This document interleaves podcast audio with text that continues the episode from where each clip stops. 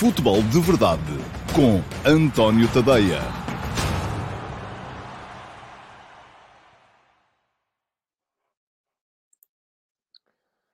Olá, muito bom dia a todos e sejam muito bem-vindos à edição de hoje do uh, Futebol de Verdade, uma edição que vai naturalmente passar em revista aquilo que se passou ontem na Liga dos Campeões com a vitória do Sporting sobre o Borussia Dortmund, 3 a 1, que significam que o Sporting está já nos oitavos de final da Liga dos Campeões. Parabéns então à equipa de Ruben Amorim.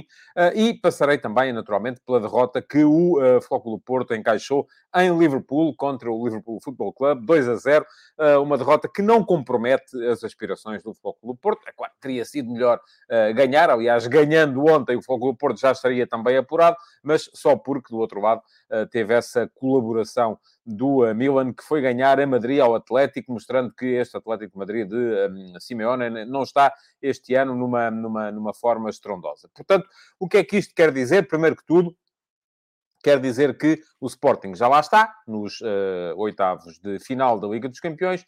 O Benfica e o Flóculo do Porto têm também excelentes perspectivas de poder vir a acompanhar os uh, Leões uh, entre as 16 melhores equipas da maior competição de clubes da Europa. Portanto, vamos lá ver, está a ser uma Champions muito, uh, enfim, não vou dizer muito positiva. Muito positiva era estarmos uh, já todos apurados, como estão, por exemplo, os quatro uh, clubes ingleses, já os quatro qualificados, e três deles com a certeza de ficarem em primeiro lugar do grupo e o outro com uma probabilidade muito elevada de o fazer também. Mas, um, ehm, tendo em conta aquilo que é a nossa realidade, está a ser, ainda assim, naturalmente, uma campanha um, ehm, positiva para as equipas portuguesas.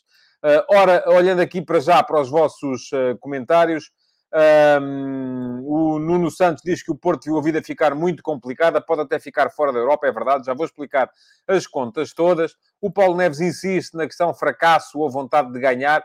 Os três grandes mostraram de tudo, eu considero que não, já sabe, Paulo, uh, que eu considero que não. Diz o José Neto que já tinha avisado aqui neste espaço, após o jogo de Milão, que o Porto se arriscava a ficar em quarto e que mantém inteiramente. Bom, o Ivo Ovi pergunta para quando o Pedro Gonçalves na seleção. A esta hora já não estávamos agarrados à calculadora, não sei se era assim, não tenho essa capacidade. Agora que Pedro Gonçalves faz todo o sentido no grupo de, de jogadores que tem sido chamado por Fernando Santos, isso é uh, absolutamente verdade. Aliás, diz-me o Pedro Melo via Instagram, uh, senhor engenheiro, se o Gonçalo Inácio não mostrou ontem que não é no mínimo o terceiro melhor central português, já não entende de futebol. Uh, concordo consigo, Pedro Melo, acho que já, aliás, respondi hoje creio que no Facebook, há um comentário de um de vós a dizer que não estou a ver neste momento Gonçalo Inácio a ser titular da Seleção Nacional, mas estou a vê-lo, como é evidente, dentro do grupo uh, dos, um, dos uh, jogadores regularmente convocados por Fernando Santos.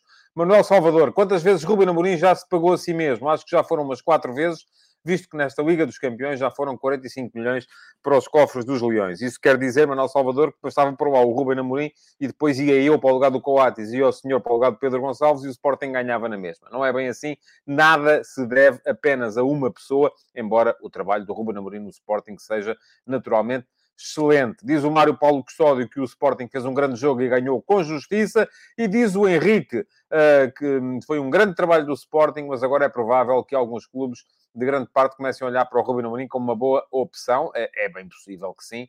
Uh, o uh, Paulo Moreno diz que o Porto, com ponta de lança de maior classe, já estava apurado. E o Rui Águas diz que seria histórico se os três passarem. Ou será histórico se os três passarem. Pergunta-me o Fúlvio Amaral se seria Pedro Gonçalves o parceiro ideal para Cristiano Ronaldo na seleção. Depende, Fúlvio. Um, eu ainda assim acho que, uh, olhando para aquilo que é o esquema atual da seleção nacional, uh, o Pedro Gonçalves seria sempre uma opção para a posição que está a ser ocupada, por exemplo, por Bernardo Silva. Um, e depois falta um ponta de lança mesmo. É isso que eu acho, é isso que eu defendo. Agora, depende muito da forma como se quiser pôr a seleção uh, a jogar. O Jason Lima diz que o Pote pertence ao grupo da seleção, mas não é a solução da seleção. Concordo. Uh, embora acho que ele pertence claramente àquele grupo e tem que lá estar, como é, como é evidente. Uh, diz o Bruno Santos, Sporting conseguiu adaptar-se ao jogo e foi crescendo durante a prova, Ruben Amorim com muito mérito. É verdade, sim, senhores. E uh, o João Teixeira diz que o que lhe pareceu no final do jogo, o Sporting ganhou e o resultado até pareceu escasso. Enfim, há muitos comentários, não posso continuar aqui a lê-los todos, senão não faço o programa de hoje e limitar-me a ler aquilo que vocês têm para dizer, e ainda assim eu também tenho alguma coisa para dizer hoje. Ora bem, estava aqui a dizer que uh, neste momento há uma boa perspectiva de Portugal vir a ter uh, três equipas nos oitavos de final da Liga dos Campeões. Pode ter uma, pode ter duas, pode ter três. Vamos a ver como é que vai correr. Daqui para a frente faltam, faltam uma jornada, portanto, faltam neste momento 16 jogos para, para acabar esta, esta fase de grupos.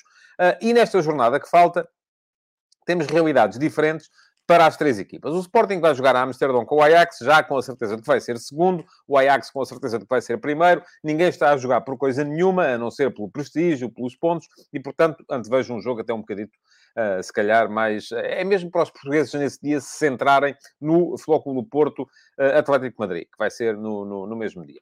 O Benfica uh, joga em casa com o Dinamo de Kiev. Terá o jogo mais fácil dos três à partida, não é? Portanto, o Dinamo de Kiev até aqui só fez um ponto e fez um ponto precisamente contra o Benfica, que é o ponto que o Benfica neste momento está a amaldiçoar, porque se tivesse ganho em Kiev, como toda a gente ganhou, o Bayern ganhou em Kiev, o Barcelona ganhou em Kiev, se o Benfica tivesse ganho em Kiev, estava apurado não ganhou. E eu, na altura, chamei aqui a atenção para essa questão. Quer dizer que vamos a ver se o Benfica não vai uh, arrepender-se deste resultado. É um empate fora, foi o primeiro jogo, uh, podia parecer até que tinha sido bom, até porque houve aquele gol anulado por levar ao Dinamo mesmo sobre o, o, final do jogo, mas aqueles dois pontos que lá ficaram iam fazer falta como fazem. O que é que o Benfica sabe? Sabe que tem de ganhar ao Dinamo de Kiev. Se ganhar ao Dinamo de Kiev, só não se qualifica para os oitavos de final se ao mesmo tempo o Barcelona for ganhar a Munique. O que, em condições normais, já disse aqui ontem, uh, ontem sim, não vai acontecer.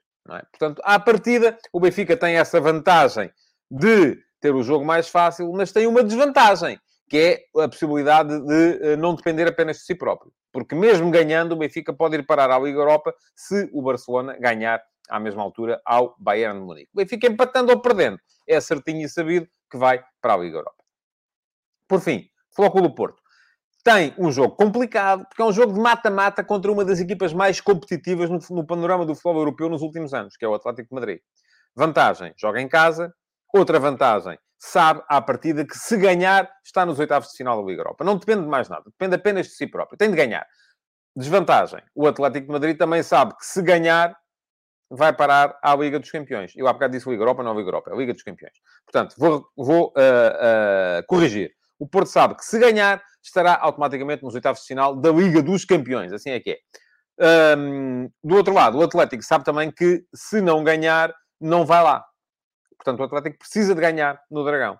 O empate ali pode servir ao Porto, eventualmente. Se o Porto empatar com o Atlético e ao mesmo tempo o Milan perder contra o Liverpool, o Porto continua a qualificar-se para a próxima fase. Mas, ao mesmo tempo, o Porto perdendo sabe que uh, pode ir parar à Liga Europa ou pode até ficar fora das competições europeias. O Porto perdendo este jogo, se o Milan, ao mesmo tempo, ganhar o Liverpool, o Porto fica fora até da Liga Europa. Portanto, vantagem para o Porto depende apenas de si próprio, desvantagem, tem um jogo muito complicado em casa contra o Atlético de Madrid. Ora, eh, chegados aqui, as equipas portuguesas somam neste momento 19 pontos, as três em conjunto, 9 pontos feitos pelo Sporting, 5 pelo Porto, 5 pelo Benfica. Um, para se apurarem à partida, sabemos que vão precisar de somar mais 6, ou seja, chegar aos 25. O Porto ganhando ao Atlético, o Benfica ganhando ao uh, Dinamo de Kiev. Vamos ver se o Sporting ainda dá algum brinde em Amsterdão. Um, mas esses 25, mesmo assim, não são um recorde da participação portuguesa na Liga dos Campeões. Em 2014, 2015, as três equipas portuguesas, que foram estas três também, fizeram 26 pontos nesta fase de grupos. 14 pontos do Porto, 7 do Sporting, 5 do Benfica. Ora, isto significa que uh, para, isto, para este ano ser o melhor da história das equipas portuguesas na Liga dos Campeões, é preciso ainda que Porto e uh, Benfica ganhem e que o Sporting consiga pelo menos empatar em Amsterdão. Não é impossível, de todo. Um, agora, no que pode muito provavelmente ser o melhor, porque até hoje, só por uma vez, tivemos duas equipas nos oitavos de final da Liga dos Campeões, foi em 2016-17, quando o Porto e o Benfica se apuraram e foram logo eliminados. O Porto foi eliminado pela Juventus nos oitavos, o Benfica foi eliminado pelo Borussia Dortmund nos oitavos. Um, aquilo que sabemos desde já é que Uh, podemos vir a ter um máximo histórico de três equipas apuradas, nunca aconteceu, e mesmo duas só aconteceu nessa ocasião, em 2016-17. Portanto, nunca mais voltou a suceder. E agora dizem-me assim, está bem, normal, não é? Afinal de contas, duas equipas, nós vamos em segundo lugar, chegamos aos oitavos, somos uh, fregueses dos que vão ganhar os grupos, e atenção, o sorteio, porque os clubes portugueses, se passarem os três, sabem uma coisa, vão ser todos segundos classificados. Portanto, vão jogar nos oitavos de final com um vencedor de outro grupo. E agora, reparem no, no panorama. Bayern de Munique, uh, Manchester City, Ajax, Real Madrid. Não, o Real Madrid ainda não está. Enfim, ainda pode acontecer vir a ficar fora.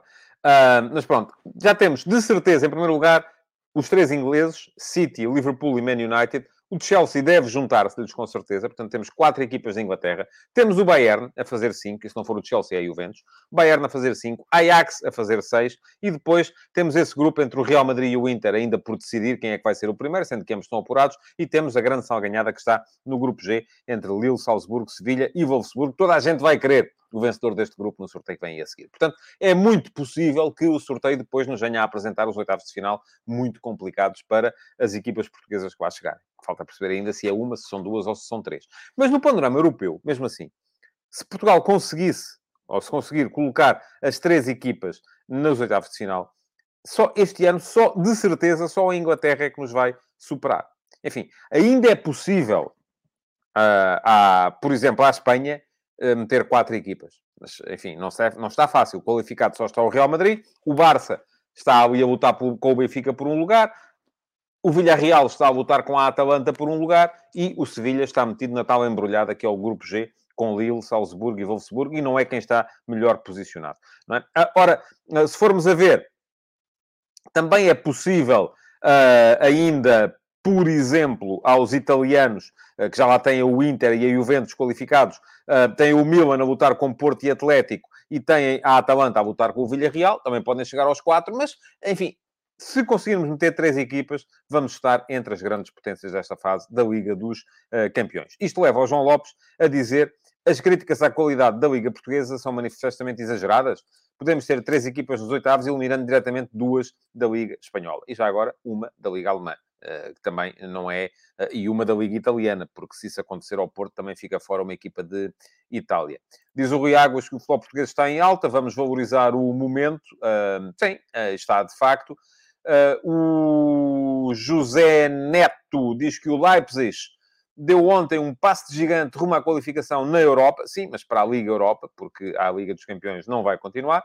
Noutro grupo, Shakhtar confirmou que fica atrás do Sheriff. É verdade, vamos ter o Sheriff na Liga Europa. Um, mais eh, comentários vossos.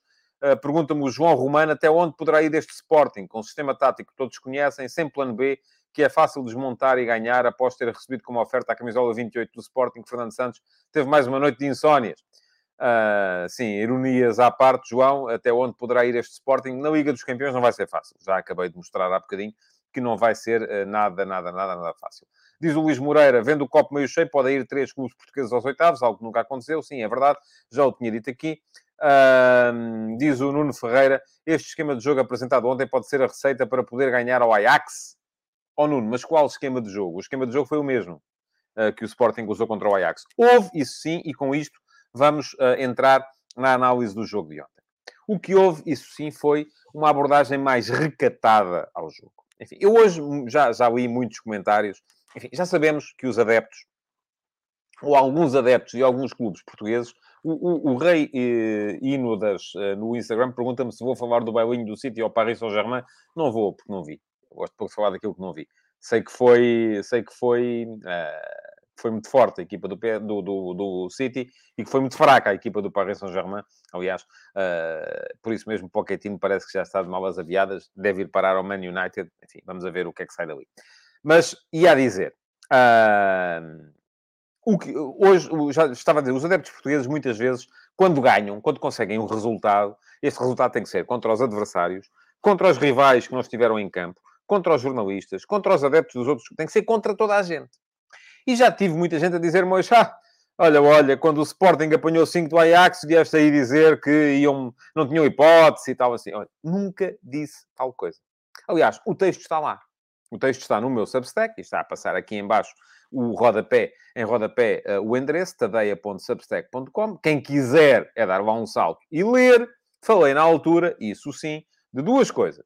Primeira coisa, que quem achasse que o Sporting, depois de ter apanhado 5 do Ajax, que era fácil contrariar a forma de jogar deste Sporting, que era só meter pressão alta, um, condicionar a saída de bola aos leões, recuperar bolas em zona avançada, ter centrais com a vontade para sair a jogar e pronto, estava feito, que se desenganasse, porque para fazer aquilo que o Ajax fez em Alvalade ao Sporting era preciso muita qualidade. Esta equipa do Ajax é muito forte. Não é forte, é muito forte.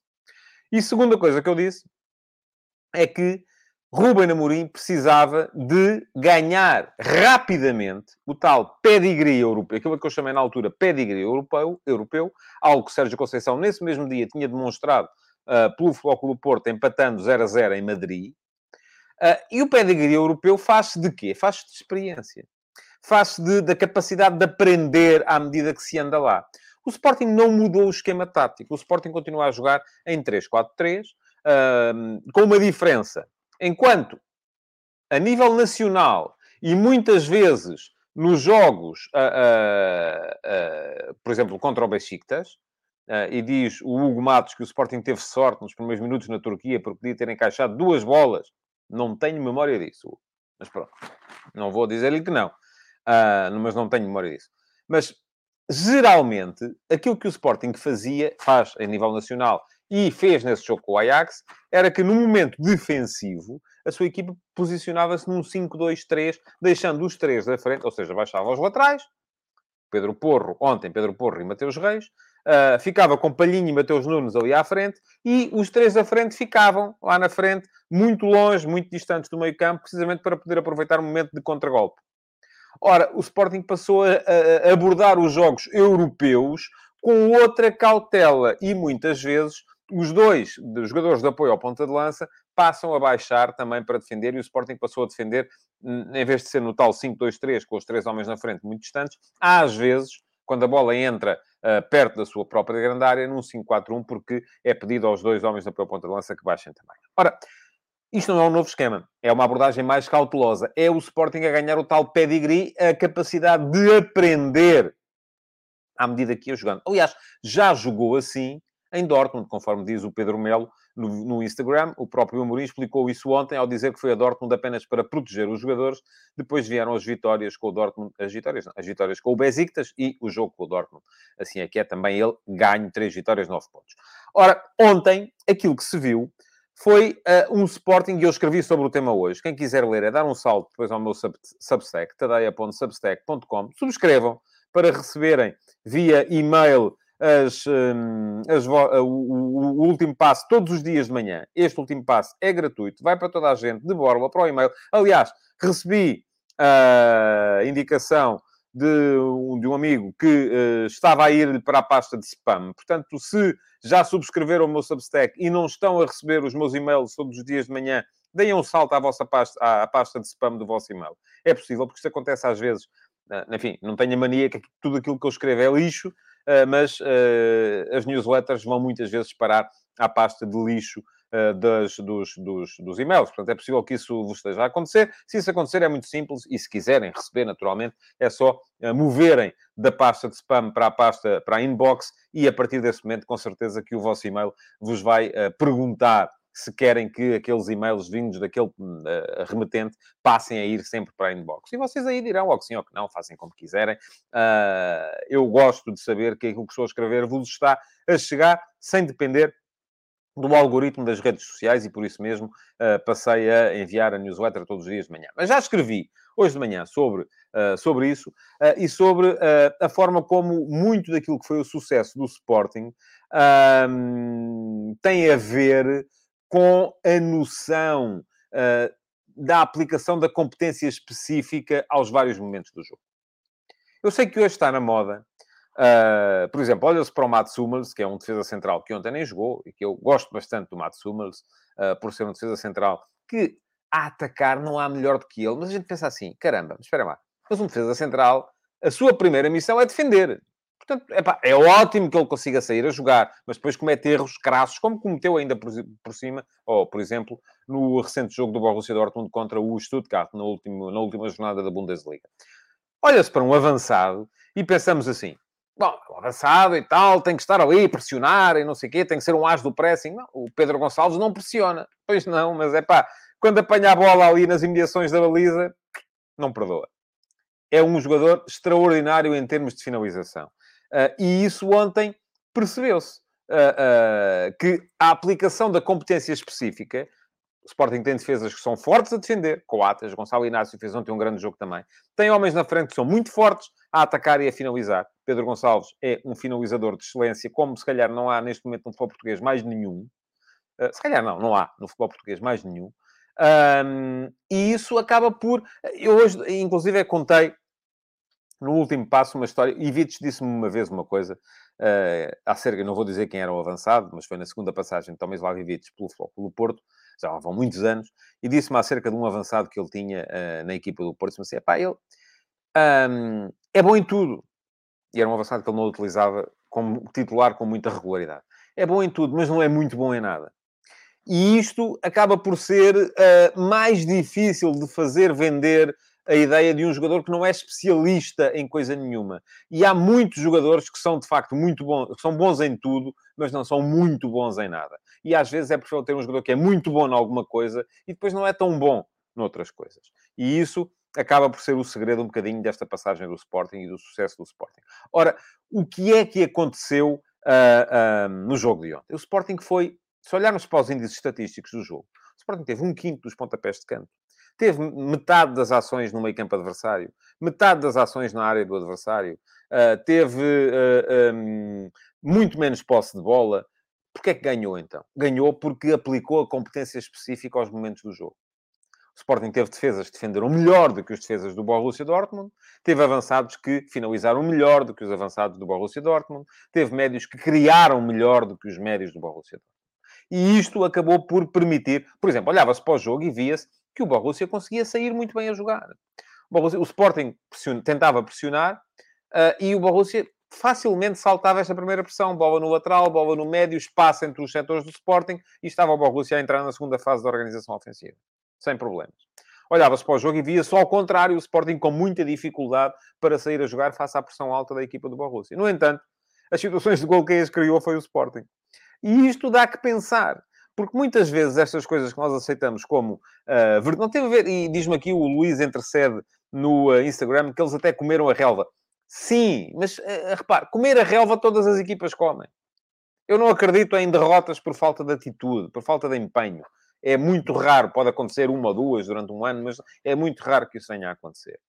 Um, Aquilo em que acredito é em competência estratégica, competência técnica, competência tática e, na verdade, o Sporting ontem foi mais competente uh, no ponto de vista estratégico, por exemplo, do que, ou foi muito mais competente o uh, Ruben Amorim do que foi uh, o Marco Rosa do lado do Borussia. Tem, sim, é verdade, o Borussia não tinha Holland, não tinha uh, Reina, não tinha Torgan Hazard, mas, enfim, também se jogasse Holland e Reina não jogava Torgan Hazard, de certeza absoluta. Um, não tinha o, o Hummels, não tinha o Rafael Guerreiro, faltaram ali alguns alguns jogadores, como faltaram ao Sporting no jogo com o Ajax, por exemplo. mas isso não explica a, a, forma como o Sporting ganhou e ganhou muito bem. Porquê? Porque, se formos a ver, Sporting chega ao 2 a 0, enfim, nas primeiras ocasiões que tem para marcar, é verdade. Uh, o Borussia tem, tem uma, por essa altura também uma situação em que podia ter feito golo, mas esteve muito bem aí o Gonçalo Inácio a cortar sobre a, sobre a linha. Uh, e depois, na segunda parte, o Sporting podia ter feito 3 a 0. A melhor situação do golo é aquela em que Pedro Gonçalves descobre Sarabia e quase lhe mete, e Sarabia quase bate o, o, o guarda-redes alemão, a Suíça, aliás, o Kober. Uh, mas Uh, depois vem mesmo 3 a 0, penalti, recarga do Pedro Porro, uh, e já no final, com o Sporting a gerir, com o Sporting a, trocar os jogadores, a fazer entrar alguns jogadores menos utilizados, como o Ugarte, como o Nazinho, o Borussia ainda fez o 3 a 1 e ainda deu para sofrer um bocadinho da parte da equipa do Sporting, acho eu. Uh, o tempo de descontos foram 8 minutos, poderia ter complicado ali as coisas, se o Borussia faz um segundo golo, baixa para 3-2, enfim, a qualificação seria muito provável na mesma. Sporting com 3-2 ficaria com 8 golos de avanço uh, e poderia, uh, imaginem, perder por 4 na Holanda, desde que o Borussia não ganhasse por 4 também ao Besiktas. Mas, enfim, já não é preciso falar nisso, está arrumado, está para trás, Sporting está apurado, com mérito, mereceu e cresceu muito na competição. Vou olhar agora para os vossos comentários uh, que por aqui estão. Uh, diz o Pedro Amaro, nem vale a pena comparar o Pedro Gonçalves e o Paulinho. Durante a sua ausência, só o Coates disfarçou a falta de alternativas na frente. Um, sim, uh, não, não são jogadores comparáveis. Uh, o Jason Lima diz que o Ruben Amorim é um psicólogo de excelência, os jogadores têm muita moral.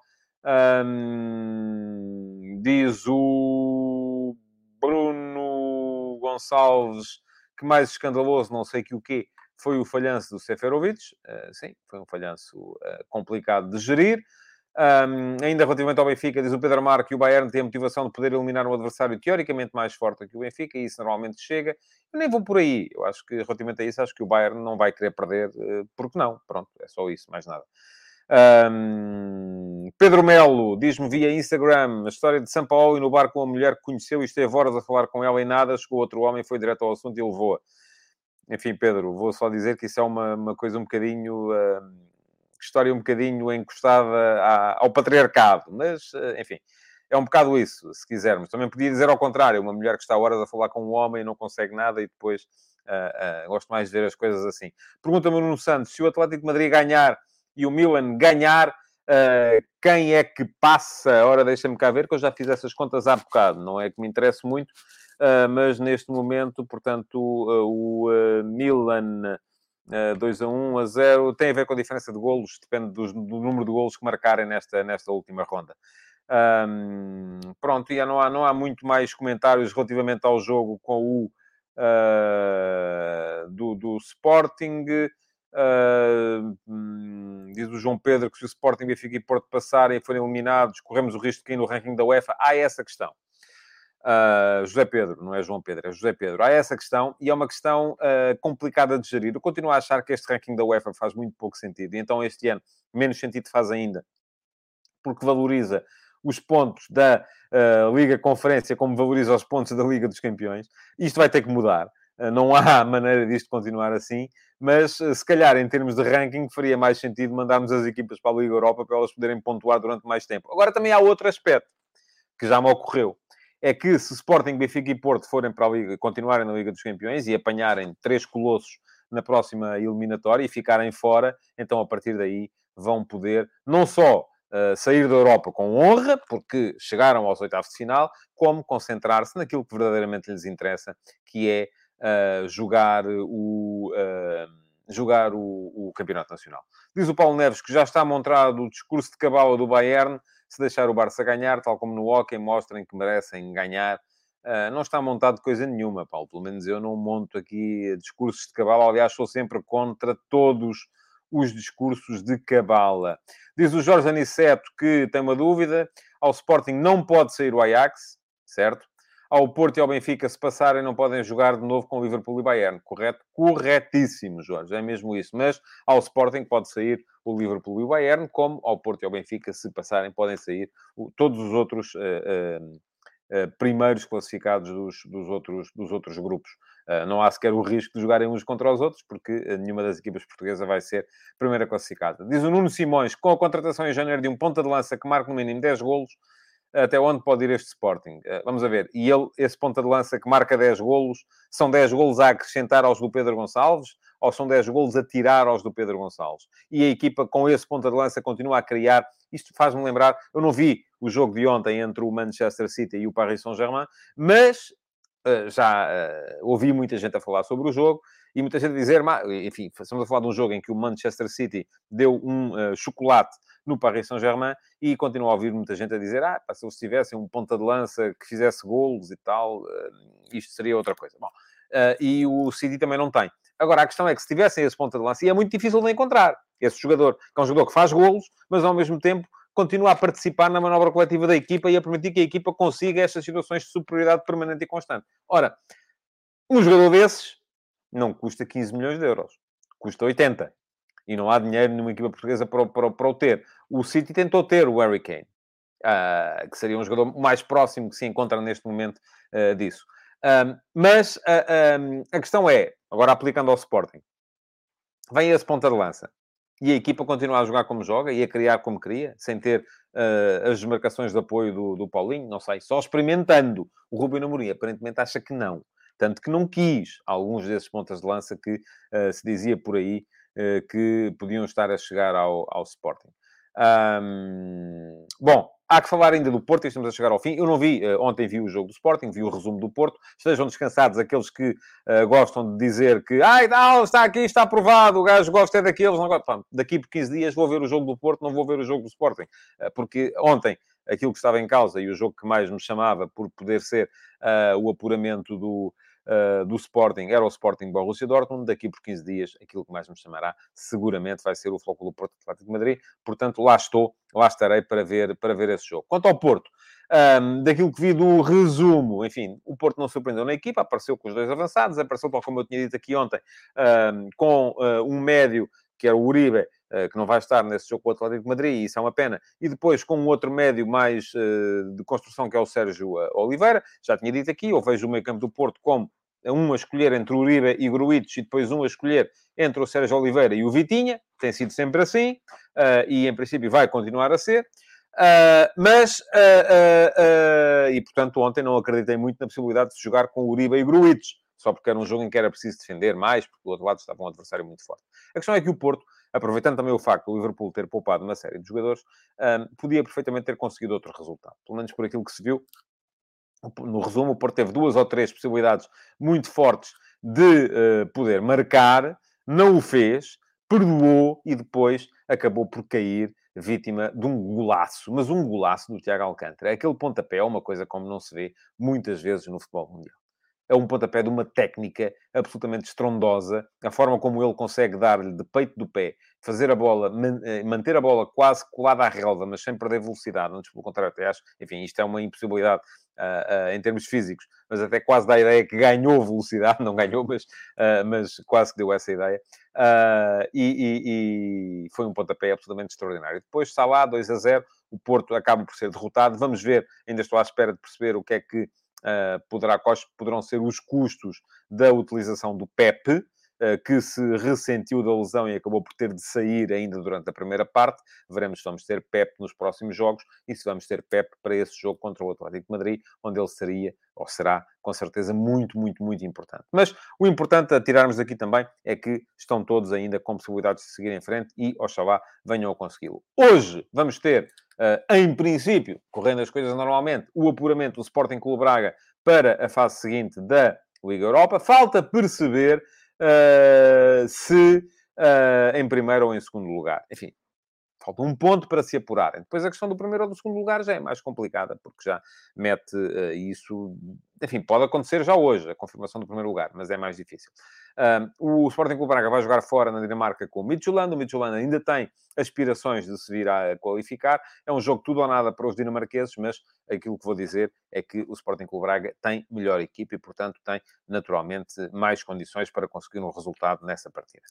Falta-me falar-vos ainda da sondagem de hoje no Instagram, já sabem, todos os dias, a seguir ao último passo, que é o tal conteúdo que pode ir para vocês por e-mail se subscreverem a minha newsletter, o meu Substack. Um, aquilo que vos perguntei hoje, na sequência do texto que escrevi sobre a vitória do Sporting, foi uh, muito simples: é se o Sporting se qualificou para os oitavos de final porque teve sorte ou qualidade. E neste momento, 87% de vocês dizem-me que foi qualidade, 13% dizem que foi sorte, eu também acho que foi qualidade. Portanto, estou convosco, não estamos, hum, não estamos em desacordo quanto a isso. Falta-me lembrar-vos ainda mais uma coisa, isto hoje está cumprido, é que uh, podem subscrever o meu Substack, tadeia.substack.com, receberão a partir daí, todos os dias, às 8 da manhã, uh, o último passo, o texto de opinião que eu escrevo todos os dias, não, é de segunda a sexta-feira. Uh, e uh, se isto estiver no plano gratuito, se quiserem subscrever o plano premium, que vos custará cerca de 1 euro por semana. Um, terão outros conteúdos, uh, nomeadamente a série F80, uh, que é uma série que todos os dias traz uma biografia de um antigo jogador da nossa primeira divisão e sempre aos domingos a história de um campeonato. Uh, já lá está a história do campeonato de 1922, ganho pelo Porto, a história do campeonato de 1923, ganho pelo Sporting, e no próximo domingo teremos a história do campeonato de 1924, imaginem, ganho pelo Olhanense, foi o campeão de Portugal em 1924, e a saga dessa equipa do Olhanense vai estar descrita ao detalhe uh, num texto que vai sair no próximo domingo no meu Substack, tadeia.substack.com. Esta série F80, destinada a celebrar os 100 anos do futebol de competição nacional em Portugal, é apenas para uh, subscritores premium. Uh, como há outros conteúdos, e vamos ter uma análise estatística do que já temos de primeira divisão no próximo sábado também, apenas para subscritores premium. Já sabem, uh, os premium têm outra vantagem, é que uh, podem aceder ao Futebol de Verdade VIP, cuja edição mensal do mês de novembro vai para o ar no próximo sábado, dia 25 de novembro, ao meio-dia e meia, e todos os subscritores premium podem participar e vir aqui debater futebol comigo. Ora, muito obrigado por terem estado aí. Uh, queria pedir-vos que continuassem a comentar, que partilhassem, que deixassem o vosso like nesta edição do Futebol de Verdade e já agora que voltem amanhã para mais uma edição do programa. Muito obrigado então e até amanhã. Futebol de Verdade, em direto de segunda a sexta-feira, às 12h30